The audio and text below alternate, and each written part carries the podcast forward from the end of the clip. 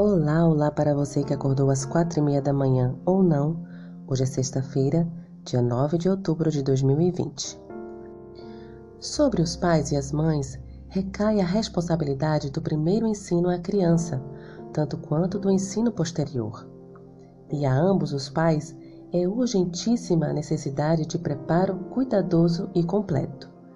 Antes de tomar sobre si as responsabilidades da paternidade ou maternidade, homens e mulheres devem se familiarizar com as leis do desenvolvimento físico. Devem também compreender as leis do desenvolvimento mental e do ensino moral.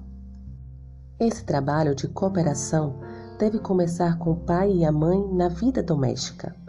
No ensino de seus filhos, eles têm uma responsabilidade conjunta e agir juntos deve ser seu constante esforço. Que eles se entreguem a Deus procurando dele auxílio para se ajudarem mutuamente.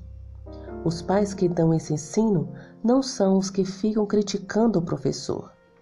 Compreendem que o interesse de seus filhos e a justiça para com a escola exigem que, tanto quanto possível, eles apoiem e honrem aquele que participa de sua responsabilidade. Perguntas para consideração. Primeira, a lição desta semana ajudou você a interagir com outras pessoas e testemunhar a elas, seja em sua casa ou em outro lugar? Segunda, temos a tendência de ver a educação como algo bom. Afinal, quem pode ser contra a educação? Mas esse sempre é o caso?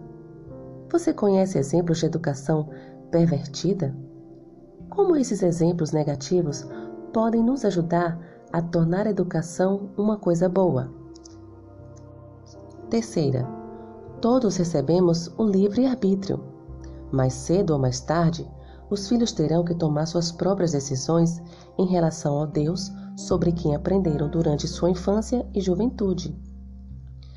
Porque os pais que buscam testemunhar e ensinar o Evangelho aos outros sempre devem ter em mente essa verdade crucial sobre o livre-arbítrio. Entendam que os textos ensinam sobre a criação, a queda, a lei de Deus e o plano da salvação. Esses temas fizeram parte da educação que Adão e Eva transmitiram aos filhos, pois são essenciais para a salvação e para o conhecimento de Deus. Ambos eram tementes a Deus, buscavam fazer o que era justo. Eles creram na promessa do nascimento de Jesus e obedeceram às instruções dos anjos.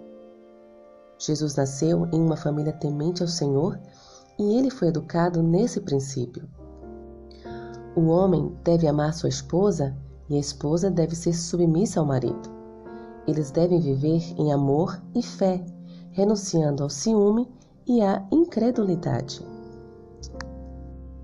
A verdadeira educação cristã se fundamenta em amar o Senhor de todo o coração e ensinar essa verdade aos filhos. É preciso relembrar os feitos do Senhor no passado e como Sua bondosa mão tem nos conduzido. Caso não obedeçamos aos mandamentos e estatutos do Senhor, no final seremos destruídos. Mas lembre-se, Deus é amor e quer sempre o melhor para cada um de nós. Que o Senhor te abençoe. Um bom dia.